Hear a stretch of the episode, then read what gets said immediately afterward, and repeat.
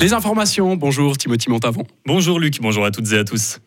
Fribourg-Gotteron survole le championnat suisse de hockey sur glace. Les Dragons ont fêté leur neuvième succès de suite hier en battant Davos 2 à 1. Les joueurs de Christian Dubé avaient à cœur d'offrir un blanchissage à leur gardien Reto, mais les arbitres en ont décidé autrement. Au début du troisième tiers, ils ont finalement validé le but du patin du grison Yannick Freiner. L'attaquant de Gotteron Kylian Motet revient sur ce fait de jeu. On est tout en bas de, l'écran qui est assez haut, donc c'est compliqué. Après, euh, on n'a pas les meilleures images non plus, donc, euh, donc voilà, c'est un peu, c'est un peu dommage. Mais ouais, franchement, je peux pas, je peux pas vraiment donner mon avis là-dessus, mais, mais c'est vrai que c'est un peu dommage pour pour Reto surtout. Il mériterait un, blanchissage, mais, mais, voilà, on a, on a tenu à la fin. Il a fallu quand même un petit peu gérer cette frustration ensuite pour pas euh, se, se, déconcentrer. Ouais, c'est sûr. C'est toujours frustrant de prendre un goal un peu en guillemets bizarre, donc donc voilà, mais je pense qu'on a on a réussi à, à bien réagir après, après le goal. Et puis voilà, c'était important. Gauthieron est ainsi en tête du classement de National League. Demain à 15h45, les Fribourgeois se mesureront à Lugano. Le Big Air, concours international de ski freestyle, n'a malheureusement pas eu de finale. La dernière étape a été annulée pour météo défavorable. Les vainqueurs sont donc les meilleurs athlètes après les qualifications de jeudi soir. La gagnante chez les dames est la fribourgeoise Mathilde Gremaud, qui sort malgré tout satisfaite après cette compétition. On écoute sa réaction. Alors c'est sûr que finalement ben, les émotions c'est un petit peu mitigé par rapport à la finale annulée mais c'est vrai que moi je retiens la qualification de la manière dont ça s'est passé. Ce qui était important pour moi c'est de remettre le dossard et puis de faire un premier run euh, à la hauteur de mes attentes, ce que j'ai réussi à faire. Donc euh, je suis super contente par rapport à ça, j'ai eu beaucoup de plaisir à skier. C'est pour ça que je me réjouissais d'autant de, de, la finale aujourd'hui mais euh, voilà, enfin je suis super contente par rapport à ça.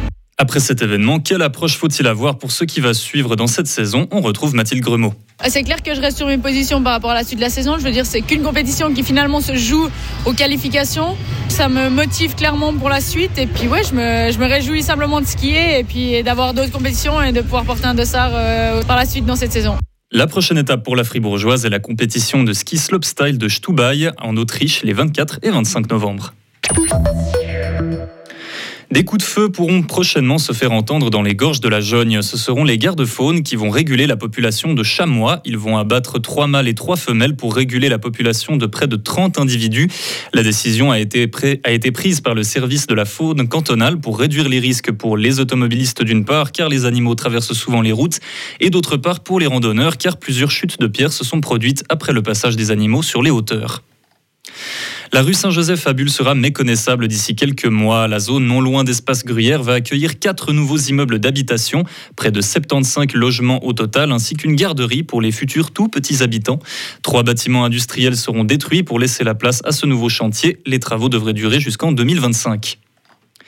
Les activités annexes des élus fédéraux vont être plus réglementées en Suisse. Une commission des institutions politiques a accepté une motion récemment qui impose aux députés de montrer plus de transparence à ce niveau-là. À l'avenir, ils devront donc donner une fourchette qui donne une idée de la somme qu'ils gagnent dans leurs activités accessoires.